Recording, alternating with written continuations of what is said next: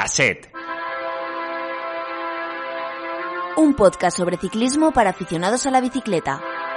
Con José Luis Mirón.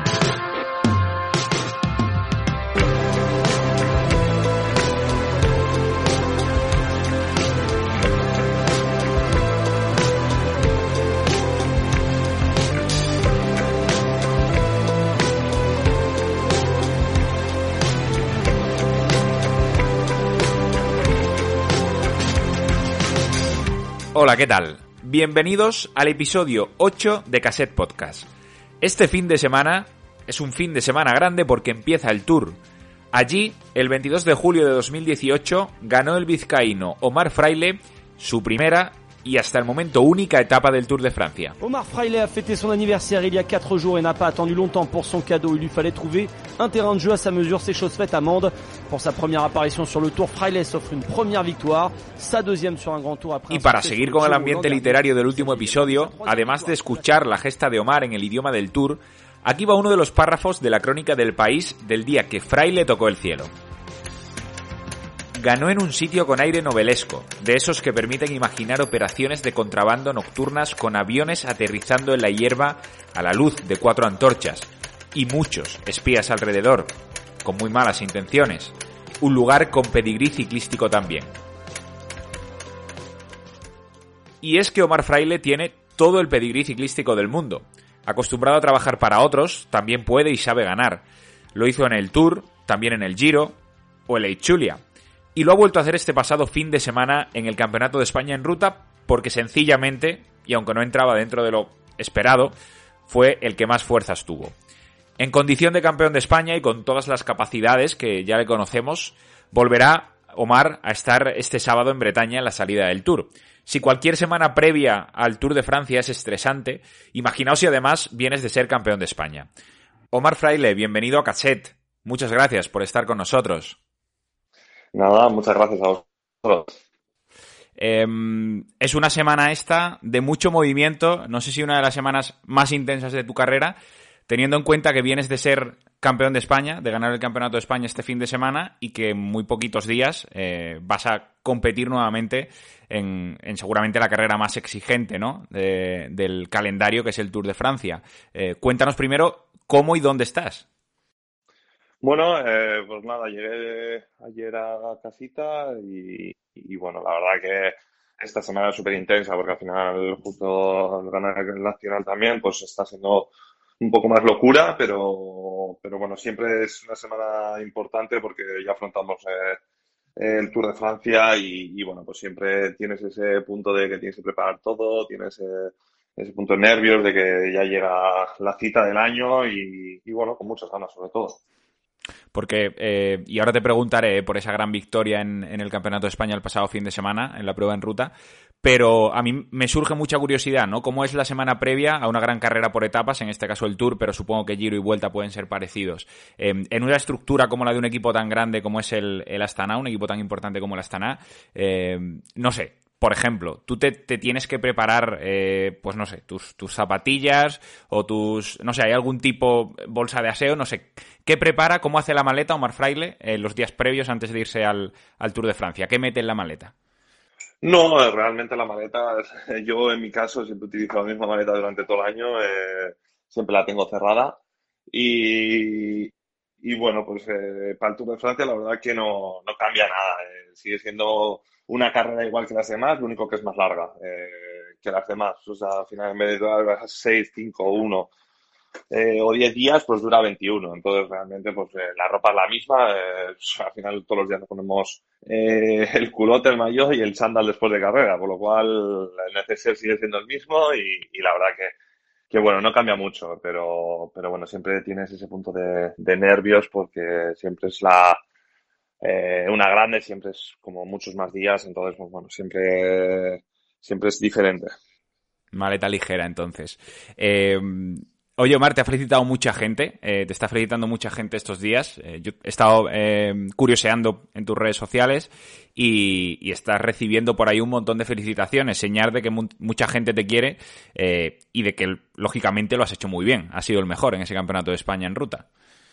Sí, por suerte, pues eh, he tenido esa suerte de que eh, mucha gente se alegra por mi victoria y bueno, eso pues la hace más bonita. La, verdad que cuando te felicita mucha gente, pues eh, siempre es bonito y, bueno, pues en este caso ha sido así y estoy súper feliz en ese aspecto de la gente se acuerde de ti, de mandarte un mensaje y, y bueno, pues contento, la verdad. Llevas casi tres años sin ganar una, una etapa tú has ganado etapas eh, muy importantes en, Tour, Tour de Romandía, Giro de Italia, em, pero llevas casi tres años sin ganar y pese a que tu papel es otro, y, el año pasado, por ejemplo, pues eh, en el Tour, sin ir más lejos, ¿no? Pues tuviste un, papel muy importante en un Tour además tan raro, pero, pero tú has manifestado, ¿no? Has dicho, después de ganar el Campeonato de España, que pese a que tu papel habitualmente sea otro, eh, tenías muchas ganas de volver a ganar y que, y que al final es una sensación indescriptible, ¿no? Eso es, eh, no dejamos de, ser eh, corredores eh, que nos gusta ganar. Y bueno, aunque no ganamos muchas carreras durante el año, pero siempre algunas, siempre tienes ganas. Y la verdad que ya le había pegado al palo unas cuantas y estaba con ganas de, volver a levantar los brazos. Y siempre se me resistía, pues segundo, tercero, pues en el top 5 y bueno, pues tenía muchas ganas y siempre trabajo para mis líderes, tengo muy pocas oportunidades, pero pues, bueno, pues esas oportunidades siempre me gusta aprovecharlas y la verdad que el domingo pues fue de esos días que no te esperas ya ganar porque ya estábamos lanzando el sprint, estábamos ya preparando el sprint y, y ya pues la victoria era más para algún compañero mío que para mí. Hmm. ¿Qué papel ocupa una victoria como la del como la del domingo en tu carrera deportiva, teniendo en cuenta lo que hemos dicho antes, ¿no? Que tú has ganado eh, mucho y en carreras muy importantes. La victoria del otro día en el Campeonato de España, ¿en, en, qué escalafón de, importancia en, en, tu carrera deportiva estaría? Bueno, para mí cualquier victoria mía eh, es súper importante porque cada victoria significa una cosa y, y, esta no es menos. Eh, al final, esta, pues bueno, es un campeonato nacional, eh, que siempre es importante ganar los campeonatos y, bueno, pues eh, lo bueno es que pues, ahora durante un año eh, estaré con un mayor diferente a, lo que es mi equipo y eso hace, lo hace también importante. Entonces, pues bueno, cada carrera tiene su importancia, el Tour es el Tour. cuando gané la Ichulia ganaba en mi casa, que, que, era un sueño para cualquier vasco ganar en, su casa y entonces cada carrera tiene su significado y no cada una tiene menos importancia que la anterior. ¿Cómo se organiza un sprint como el del otro día? Eh, ¿cómo, fueron esos metros finales? Porque eh, parecía, ¿no? Y así es que, estabas lanzando el sprint al Aramburu, luego te viste con más fuerza, y en esos últimos metros eh, eres tú el que toma la determinación de decir, pues es que voy a llegar, si sigo tirando de esta manera voy a llegar. O, también has dicho, ¿no? Que desde el coche te decían, dale, dale Omar, que, que estás en disposición y que hoy de ganar y que hoy tienes, parece más fuerzas que, que Alex Aramburu, ¿no? Que era el que estabas lanzando el sprint. Eh, sí, realmente, bueno, teníamos ya totalmente formado eh, el treno a falta de, unos 10 kilómetros a meta, ya teníamos totalmente formado el treno y, realmente eh, la intención era esa, es pintar con, con Alex y, no esperaba para nada el poder ganar yo. es más, yo cuando cojo ya la responsabilidad a falta de, de 500 metros, pues muchas veces nos hemos encontrado en esa situación. Sabía que estaba a una distancia realmente lejos para lanzar, porque al final soplaba muchísimo viento de cara. Entonces, pues bueno, realmente intento aguantar un pelín más, alargar un poco más eh, la lanzada y cuando ya veo que estamos en situación de que ya puedo lanzar y, y preparar ese sprint para Alex, pues eh, decido ya arrancar a unos 275 metros de meta así para poderle dejar a unos, con el viento de cara que pegaba, pues habíamos calculado que, Alex tenía que arrancar a unos 150 metros, unos 100 metros más o menos. Entonces, bueno, pues he decidido ya arrancar a unos 300 metros y bueno, con sorpresa que de repente desde la radio del equipo que estaba mi, mi masajista con la, con la radio de habitamiento en, meta, pues escucho, dale Omar que llega, dale. Y pues, pues bueno, decidí no sentarme y mantener el spin, pese a que las fuerzas ya me estaba, estaba ya en, las últimas. Pero bueno, la verdad que, joder, mejor no podía salir.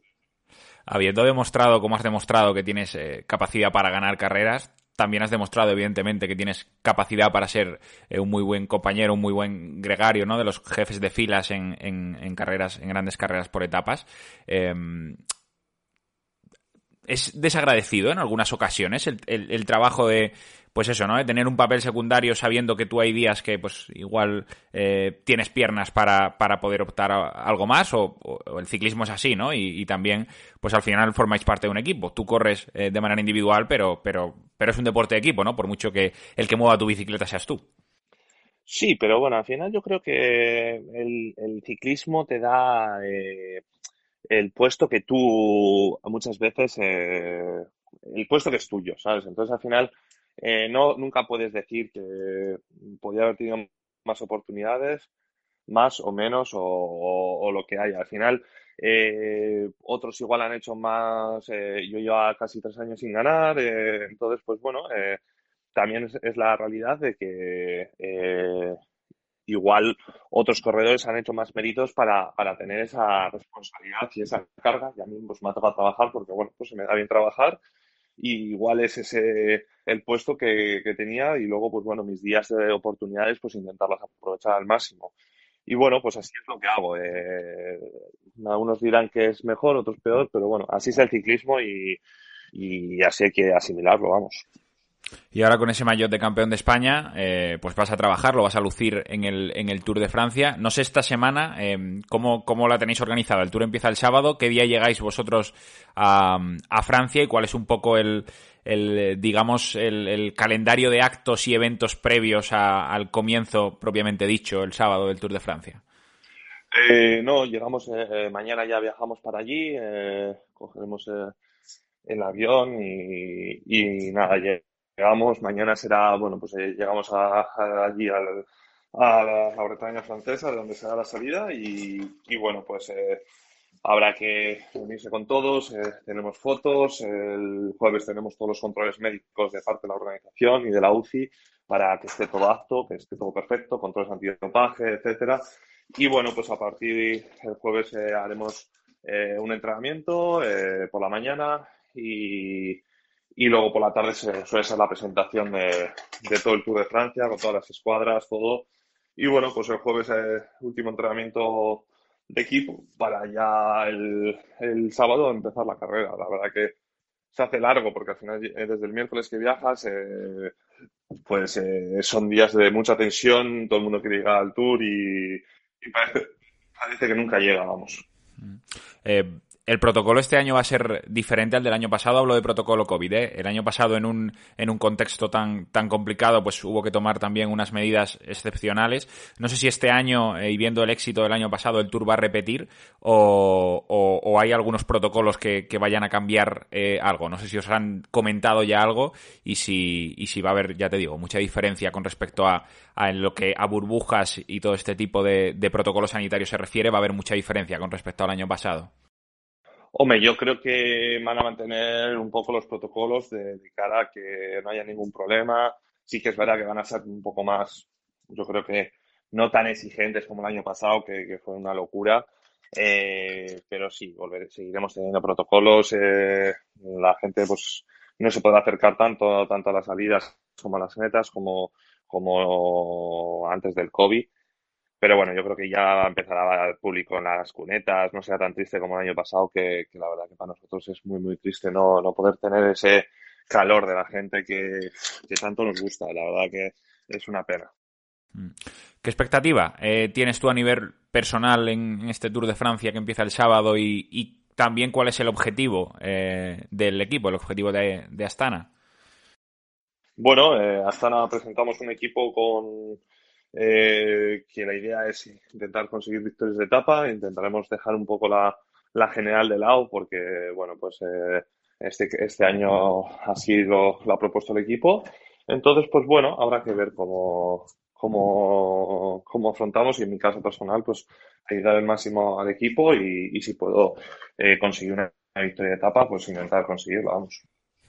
Teniendo en cuenta cómo se dio el año pasado en cuanto a resultados y, quiénes se llevaron eh, las grandes vueltas, las grandes carreras por etapas, y también por lo poquito que hemos podido ver este año, em, la general puede ser una lucha eh, entre Roglic y, Pogachar. Da la sensación que son, eh, ya te digo, eh, por resultados previos y teniendo en cuenta que, todo el mundo, lógicamente, se ha preparado para estar en el mejor momento de forma en este punto de la temporada para competir en el Tour. Todos los que van a luchar, al menos por la general.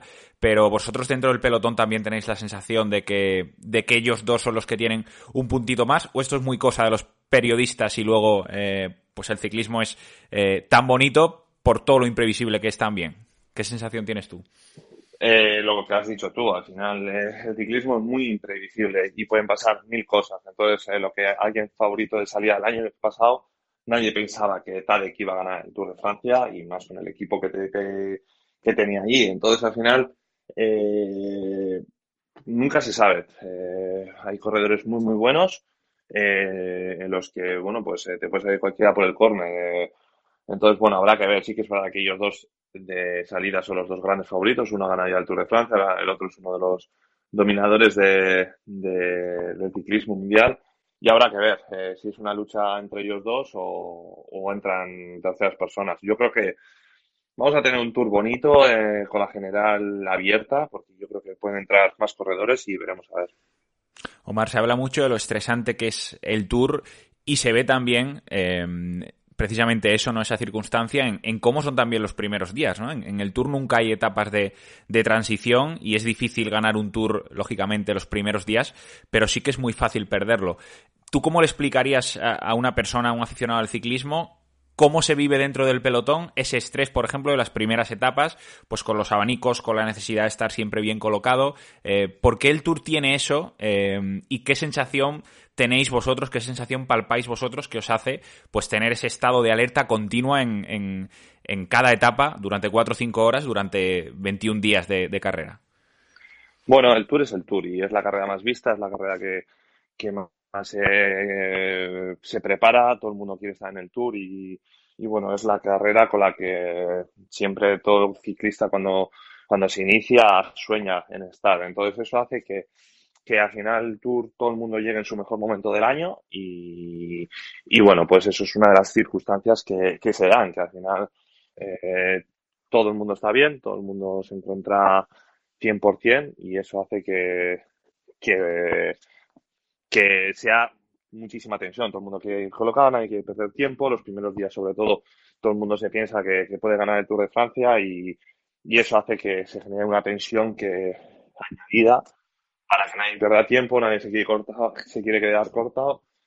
Y bueno, hay muchísimas caídas. Eh, y la verdad que terminas, hay ciertos días que terminas la carrera, llegas al autobús y te sientas y es como, vale, se acabó un, alivio, como hemos salvado el día, un día más. Yo siempre recuerdo el Tour de Francia como, eh, igual este año me toca pasar un Tour de Francia un poco más tranquilo en ese, aspecto, porque al no tener gente eh, para general, pues hace que, que te puedas abrir un poquito antes eh, y evitar ese punto de tensión. Pero yo recuerdo eh, mi primer Tour de Francia que llevamos a Jacob Fulson para general, que al final ibas pensando en qué día te ibas a caer. Y efectivamente así fue. La etapa 10 o 9, no me acuerdo cuál fue, nos fuimos al suelo. Por suerte no, no me hice mucho, pero es que vas pensando cuándo te va a tocar, porque casi todo el pelotón toca el suelo o está a punto de tocar el suelo. Es muy difícil, ¿eh? eh ahora que me lo cuentas y, lo escucho, y, para quien nos está escuchando, es, es, es extraño, ¿no? Escuchar, eh, pues eso, con esa franqueza que, que, al final casi que dices, es que con este estado de, de, tensión y de nervios que hay dentro del pelotón, algún día me tiene que tocar, porque yo soy parte también de ese estado de nervios y de tensión y de, y de este pelotón, ¿no? ¿no? Pero no deja de ser de ser raro, ¿no? Eh, pues muchas veces, eh, pues el riesgo, ¿no? Que hay que, que hay que asumir y, y, seguramente no está tampoco lo suficientemente valorado, ¿no? No se valora lo suficiente ese trabajo que hacéis los, los ciclistas porque emocionalmente entiendo que tiene que ser complicado también. Sí, al final tú ya sabes que vas a un Tour de Francia y sabes a dónde vas y, y al final es la carrera la que afrontas eh, siempre pensando eh, pensando el voy a un Tour de Francia en un estado de forma muy bueno, eh, pero también vas como asimilando en que muchas veces eh, solamente terminar el Tour de Francia es importante, ¿sabes? o sea, que muchas veces eh, todo el mundo a otras carreras vas y, no piensas en que puede pasar, ¿sabes? Y aquí sí que lo piensas, que al final dices, bueno, pues puede que salga todo perfecto y ojalá y tocamos madera de que no pase nada y por suerte he podido terminar mis cuatro Tours de Francia, pero es una circunstancia que está ahí que puede pasar. Mm. Omar, ese año, además de, obviamente Giro, Tour, eh, Vuelta y el resto de carreras importantes, eh, de Juegos Olímpicos primero y luego de Mundial. En los Juegos Olímpicos solo va a haber cinco ciclistas españoles y como hemos visto hay una competitividad enorme, hay un nivel de talento también muy importante. En el Mundial sí que va a haber la posibilidad ¿no? de, tener a más gente. Eh, ¿A ti te gustaría estar compitiendo en los Juegos Olímpicos o, en el Mundial este año después de hacer el Tour? Hombre, por supuesto, no te voy a negar, mis sueños están en la Olimpiada. Eh, he ido dando, he ido cumpliendo sueños en mi carrera deportiva. Eh, pues bueno, siempre eh, cada año pues, vas cumpliendo un objetivo, un sueño y, para mí el ciclismo me ha ido regalando pues poder estar en una grande, poder estar en un tour, poder estar en Chulia o poder correr un mundial. Eh, porque no la Olimpiada pues eh, mi sueño es estar en una Olimpiada, lógicamente. Y desde pequeño siempre es el evento del año, eh, lo ves eh, y sueñas con algún día poder estar en ver esos aros olímpicos de cerca, ¿sabes? Entonces, mm, para mí sería un sueño solamente la participación. Lógicamente es muy difícil. sabemos que estamos en un momento de forma muy, muy bueno. Sabemos que la selección se va a hacer en el Tour de Francia, con los corredores del Tour de Francia. Y bueno, pues habrá que ver cómo terminamos el tour y, el seleccionador qué decisión toma. Si me, si me convoca para estar en, en la selección, al final él sabe perfectamente eh, qué tipo de corredor que soy, que nunca me escondo a la hora de trabajar y, y, bueno, sabe perfectamente que puedo ser un corredor muy, muy útil para la selección. Mm. Ojalá haya mucha suerte, eh, Omar. Eh, estamos terminando ya y, y tú llevas eh, muchos años, ¿no? Eh, al máximo nivel, eres ya veterano no por edad, sino por, por lo pronto que está llegando la gente hoy al mundo del ciclismo y está empezando a rendir a, un nivel tan alto, ¿no? Hay mil ejemplos, desde Van der Poel y, Van Aert, por ejemplo, que vienen ya hace varios años eh, pues rompiéndola, eh, hasta los Sevenepool, por supuesto Pogachar o incluso Juan Ayuso ahora, ¿no? Eh, el ciclista español que está haciendo, pues ganó el Giro Sub-23 y haciéndolo muy bien. ¿Es este ciclismo el más competitivo que, tú te has encontrado en tu carrera, precisamente por eso, ¿no? Porque estáis, los que estáis en, edad de plenitud, pero luego también hay chavales de 20 años que están haciéndolo, pues saliéndose, y luego está gente como Valverde, ¿no? Y gente muy veterana, eh, aunque el caso de Valverde, pues es también excepcional, pero gente como Valverde haciéndolo muy bien. Hay, hay un ramillete, ¿no? De, de, talento y de competitividad que no sé si hacen que el, que el ciclismo de hoy, tú que lo puedes mirar con perspectiva, sea el más competitivo de los últimos tiempos. Eh, efectivamente, como tú dices, eh, el ciclismo moderno ha cambiado muchísimo. Eh, ha hecho, lo ha hecho más explosivo y más impredecible. ah, no me sale la palabra. Sí, impredecible. la verdad es que ha conseguido que, bueno, pues toda la generación nueva son, vienen desde correr amateur y nos han cambiado un poco la forma de correr. Nosotros éramos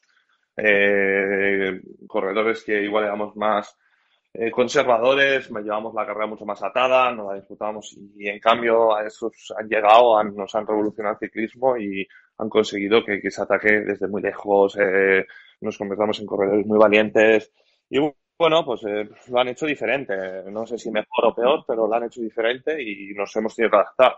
Lógicamente, corredores que llevamos ya años, pues en mi caso casi 11 años en profesionales, eh, pues hace que, te tengas que readaptar y, bueno, pues no hay más, es lo que, es lo que toca y así lo hacemos.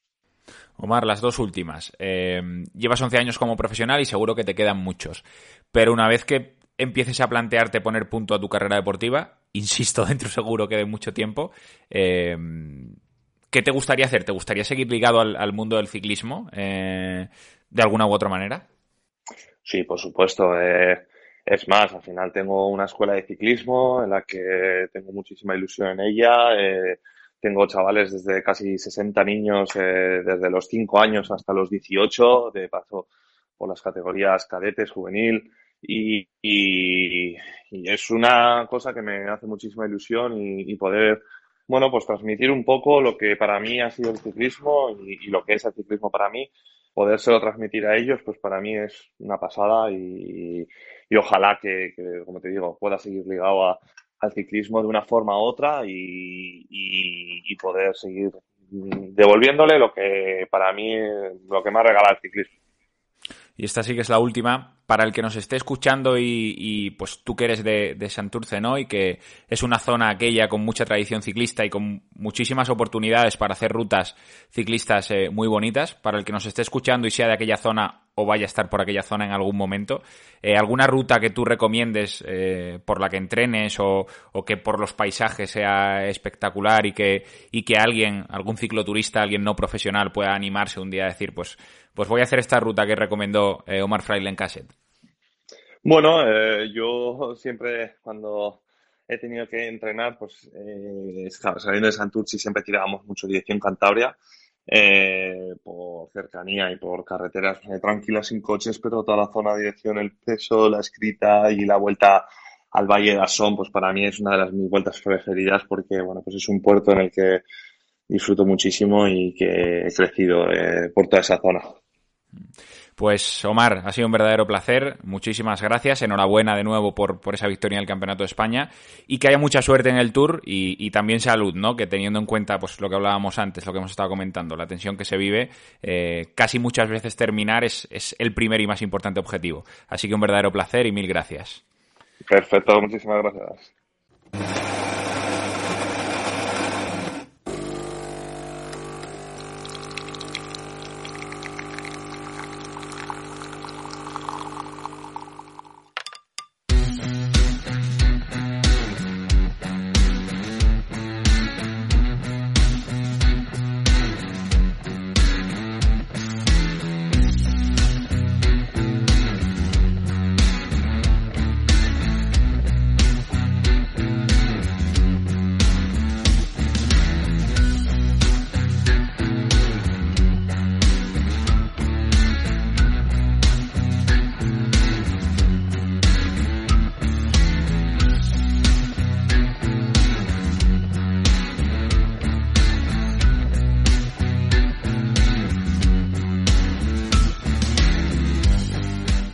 Este fin de semana no solo empieza el Tour, también dará comienzo una prueba de ultraciclismo que atraviesa los Pirineos del Mediterráneo al Cantábrico y que se llama Transpirinés.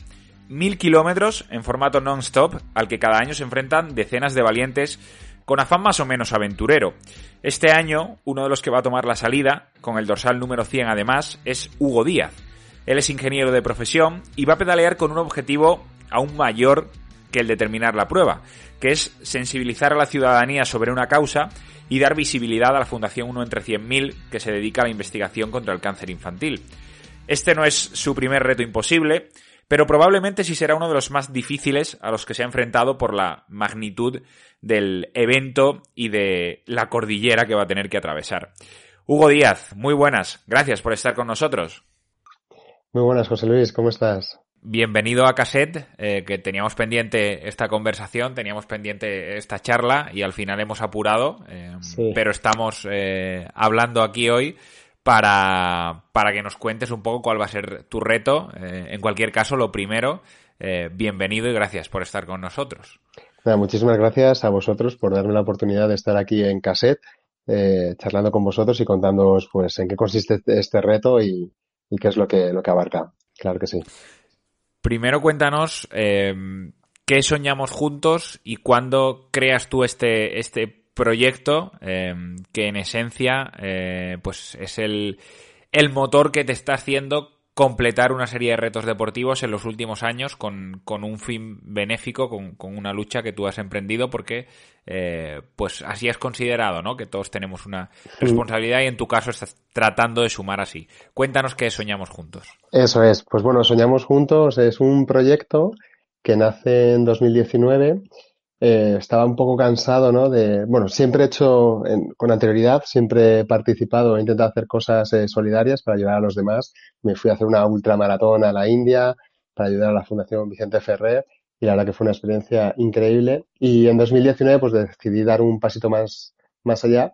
Estaba un poquito cansado de ver los números relativos al, al cáncer infantil porque es algo que siempre me ha llamado la atención, ¿no? El cáncer es una enfermedad devastadora y en este caso afecta directamente a los peques, que como digo yo son, son, nuestros, son nuestro futuro y, siempre, y debemos de hacer algo por ellos. Entonces, en 2019 decido crear este proyecto, soñamos juntos y el objetivo era muy claro, eran tres objetivos. El primero era el de dar visibilidad a fundaciones que se dedican a investigar contra el cáncer infantil. El segundo es hacer estos retos deportivos locos e imposibles, imposibles para mí, como digo siempre, eh, a través de los cuales pues el objetivo es dar visibilidad a esas fundaciones y recaudar fondos que van íntegramente destinados a ellos y a la investigación contra el cáncer infantil. Y el tercer objetivo, que para mí siempre es el más importante, es el de concienciar a todo el mundo, ¿no? El de concienciar, concienciar y concienciar de que el momento de actuar es ahora, de que no esperemos que alguno de nuestros hijos, yo soy padre de dos hijos, mis dos peques, pues mucha gente me lo pregunta, oye, ¿y tus peques cómo están? ¿Qué han pasado? Digo, oye, pues mis peques están, gracias a Dios, súper, súper sanos y por ese motivo lucho, ¿no? Porque si espero a que, a que ocurra algo y lucho por esa causa, pues igual, igual ya es tarde.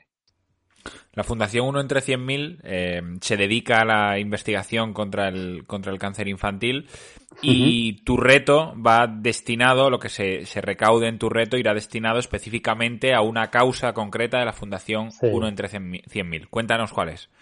Pues sí, la causa es un proyecto súper bonito eh, que es para la creación de un espacio dentro del Hospital de la Paz para investigar los beneficios de la terapia deportiva que tiene en, el, en la curación del, cáncer infantil. ¿no? Ya tienen estudios que están demostrados que, que, se reduce el tiempo de hospitalización en un 17%. Y eso es, es, es algo que es, que es increíble. Y, y si lo, lo, llevamos a nosotros mismos, ¿no? Que durante el pasado 2020, pues pudimos vivir lo que significa, ¿no? Estar en casa confinados sin poder salir. Pues tenemos que ser conscientes que hay muchos niños que por sus tratamientos pues deben de estar de, en, ese mismo modo, ¿no? Entonces, gracias a, estas terapias deportivas, pues, oye, se puede agilizar todo ese proceso. Pues imaginaos, ¿no? Lo que significa una reducción del 20%. Y, y, bueno, pues es un proyecto que desde que lo conocimos se puso en marcha el año pasado. Tengo que decir que el reto del año pasado también fue para ellos, para la Fundación Entre y para esta misma causa. Pero bueno, me puse un objetivo que igual era demasiado alto de conseguir y como la parte deportiva sí se consiguió, pero lo que es la recaudación no, pues este año decidí de, oye, cuando uno no consigue una cosa, pues oye, la volvemos a intentar con más, con más fuerza. Y por eso este año, pues el, el todo el dinero recaudado, pues va a ir igualmente para ellos y para este proyecto, ¿no? Para ver si conseguimos esos 250.000 euros que hacen falta, que hay, pues, mucha más gente como yo haciendo estos pequeños retos para conseguir, mi objetivo es de 5.000 euros y a ver si entre todos, pues conseguimos esa, esa cantidad y ese proyecto ve, ve la luz que seguro que sí. Ahora me contarás en qué va a consistir el reto de este año, eh, pero primero cuéntanos sí. cuál es la manera en la que la gente puede ayudarte a alcanzar esta, esta recaudación eh, o al menos, eh, pues eso, ¿no? Sumar su granito de arena a todo aquel que nos esté escuchando y quiera compartir este sueño contigo. Fenomenal. Pues mira, la, el modo más sencillo es si entráis todos en www.soñamosjuntos.com, es la página del proyecto y ahí tenéis los links directos a la, a la plataforma de la Fundación 1 entre 100.000, ¿vale? La plataforma de pago es una plataforma de pago segura que gestionan directamente ellos. Yo no tengo, o sea, yo únicamente les doy visibilidad, el dinero va directamente a ellos y ahí pues no hay intermediarios no, eres, no, hay, no, haces de no hay, intermediarios eso es. Eso es yo no hago. Yo simplemente pongo todas mis herramientas que para darles visibilidad es decir pues esta esta web que la gestiono yo y es donde pongo toda la información quién soy qué es lo que hago y los retos no y ahí tenéis el link directo entráis en la plataforma de pago seguro y ahí podéis donar pues todo lo que queráis desde un euro hasta hasta pues hasta lo que cada uno se pueda se pueda permitir. Y luego también, pues todas estas aventuras las muevo en redes sociales. En Instagram, concretamente, es la que más muevo, porque, como tú comentabas antes, pues bueno, yo estoy solo con todo el proyecto y, pues bueno, no me da, no me da el tiempo. Y, y en Instagram, si queréis seguir la aventura, pues es en arroba una pedalada más. Ahí, ahí está todo también y el link directo a la plataforma de pago. La aventura de este año es atravesar los Pirineos en Transpirinés, sí. que son eh, los mismos organizadores que el año pasado eh, pues organizaron Badlands eh, y que este año también organizan Badlands. Organizadores, en definitiva, de varias eh, pruebas, de varios eventos deportivos de este tipo. Tú el año pasado hiciste Badlands, que era una prueba de, de ultrarresistencia por, en autosuficiencia por el sur de España.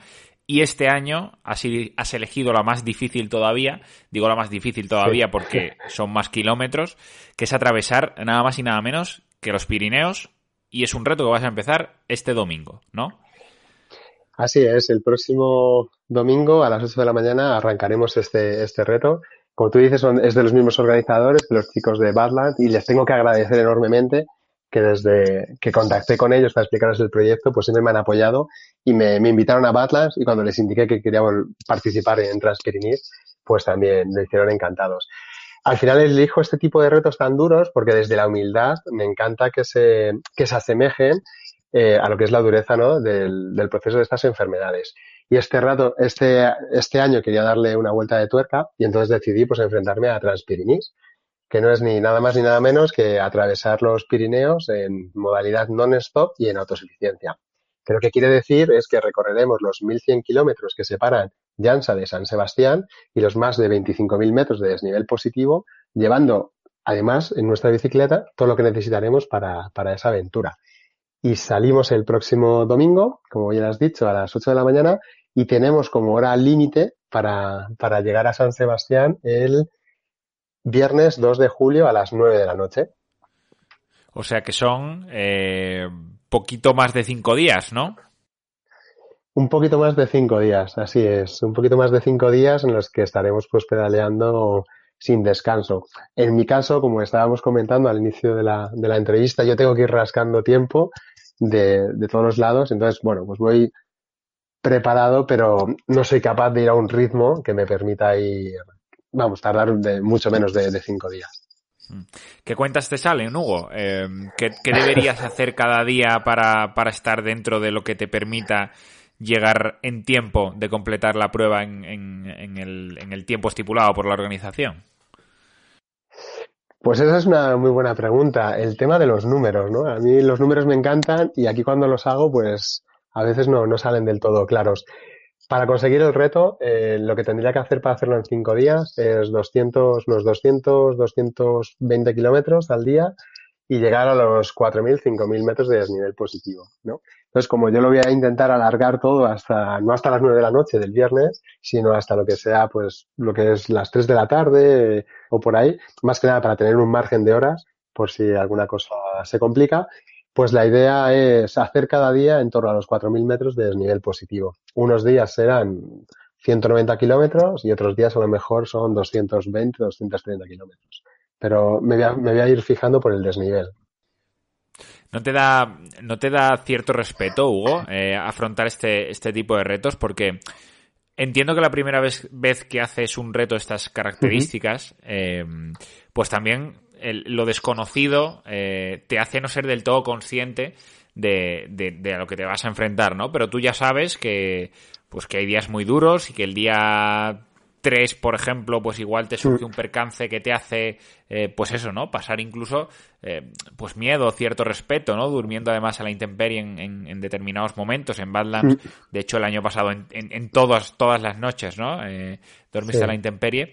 Eh, no da cierto miedo, no da cierto respeto, ya no tanto los números que también, sino, sino eso, ¿no? La soledad, de enfrentarte a atravesar un lugar que no conoces, no sé. Total, totalmente. Eh, la dureza de la carrera no es solamente los números de los kilómetros que tienes que hacer cada día, sino que no sabes dónde vas a terminar, no sabes dónde vas a dormir, porque como tú bien dices, pues llevamos, eh, yo en mi caso llevo un saco de dormir, una funda de bivac y me llevo una pequeña tiendecita porque me da un poquito, bueno, pues me meto y es como mi, pequeño refugio. Y, y, es cierto que da vértigo, ¿no? No vas pedaleando igual cuando no sabes dónde vas a dormir, eh, no lo has conocido, aunque tenemos el track, con anterioridad y, y, lo vas preparando, ves los pueblos por los que pasas y vas viendo las zonas donde puedes descansar, es, una de las cosas que a mí más, más respeto me da. Y por supuesto, el, el día 2 o el día 3 no sabes cómo va a responder tu cuerpo. Este año tengo una complicación adicional, que es que, bueno, pues eh, pasé el coronavirus por segunda vez y me dejó la segunda vez pues bastantes secuelas. Y cuando hago entrenamientos o cuando he hecho pruebas de entrenamientos de, estas características, el entrenamiento pues más o menos lo consigo salvar, pero luego lo que es la recuperación tardo muchísimo más, ¿no? Y es algo que, que mentalmente, pues durante esta semana se nota que estoy un poquito más nervioso, hay números que no me terminan de, de encajar, pero bueno, eh, lo que haremos es darlo todo, como siempre, ir a por ello y sobre todo ir día a día. No ir pensando si el día 3 o el día 4, que vamos a ir al día 1 hacerlo, enfrentarnos a él y, disfrutarlo muchísimo. Y otro punto que mencionabas, que es el enfrentarse a lo desconocido, yo creo que una de las cosas que más me ayuda a mí a veces es, es eso, que como es desconocido, pues esa ignorancia es la que te hace también el enfrentarte a eso, tirar hacia adelante y enfrentarte a este tipo de retos. ¿Cómo te vamos a poder seguir, Hugo? Eh, aparte de, en, redes sociales, eh, en Instagram concretamente, que es eh, donde más activo eres y donde sí que vas subiendo, ¿no? Y vas a ir dando pequeñas pinceladas de lo que va a ir siendo el reto. ¿Dónde te vamos a poder seguir? Por si alguien quiere exactamente saber por dónde va Hugo Díaz, por qué parte de los Pirineos va Hugo Díaz en un momento concreto. Pues bueno, lo vais a poder seguir todos porque llevamos un, todos los participantes de la carrera llevamos un localizador GPS yo soy el, dorsal número 100, me lo asignan siempre por, en honor a de la Fundación 1 entre 100.000 y a mi proyecto, así que estoy súper agradecido.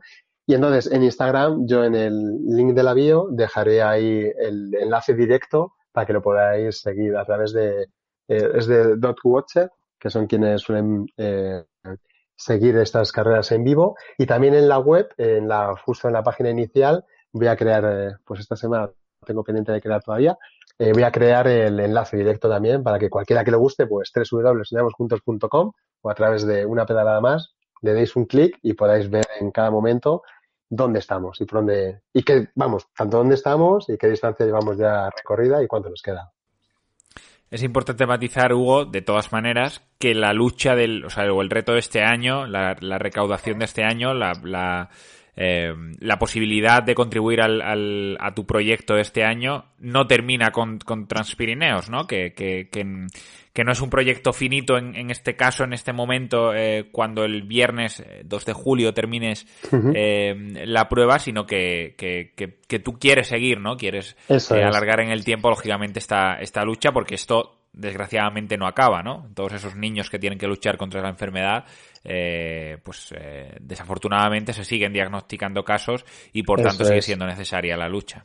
Eso es, yo mi lucha es una lucha que más o menos es anual, eh, por eso yo cuando lanzo el reto siempre durante un año pues tengo un reto principal, en este caso el de este año es Transpirinis, lo he abierto lo que es la recaudación hace un mes aproximadamente, un mes y medio, y la mantendré abierta. Eh, la idea es hasta finales de septiembre, octubre.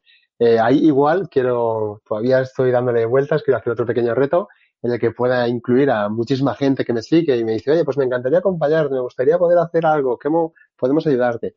Pues igual ahí hacemos un, un, reto conjunto para que pueda participar todo el mundo, todo el mundo que quiera y damos a conocer un poco más pues toda esta lucha contra el cáncer infantil y luego además, porque por si es poco, pues todo lo, que acabamos de hablar de la carrera, ¿no? El pedalear, eh, las incertidumbres, los miedos que pueden surgir, etcétera, toda esa gestión de las emociones, pues yo además de todo eso voy grabándolo y, y luego después el objetivo es crear un documental para enseñarle a todo el mundo, ¿vale? No solamente contarlo a través de unas pocas fotos o, o los enlaces, ¿no? Que vais viendo, por ejemplo, eh, por dónde vamos, sino que os queremos contar, pues, la experiencia con mayor detalle para que así, pues, los que no habéis podido oír o no lo conocéis, pues lo podáis vivir más o menos en primera persona.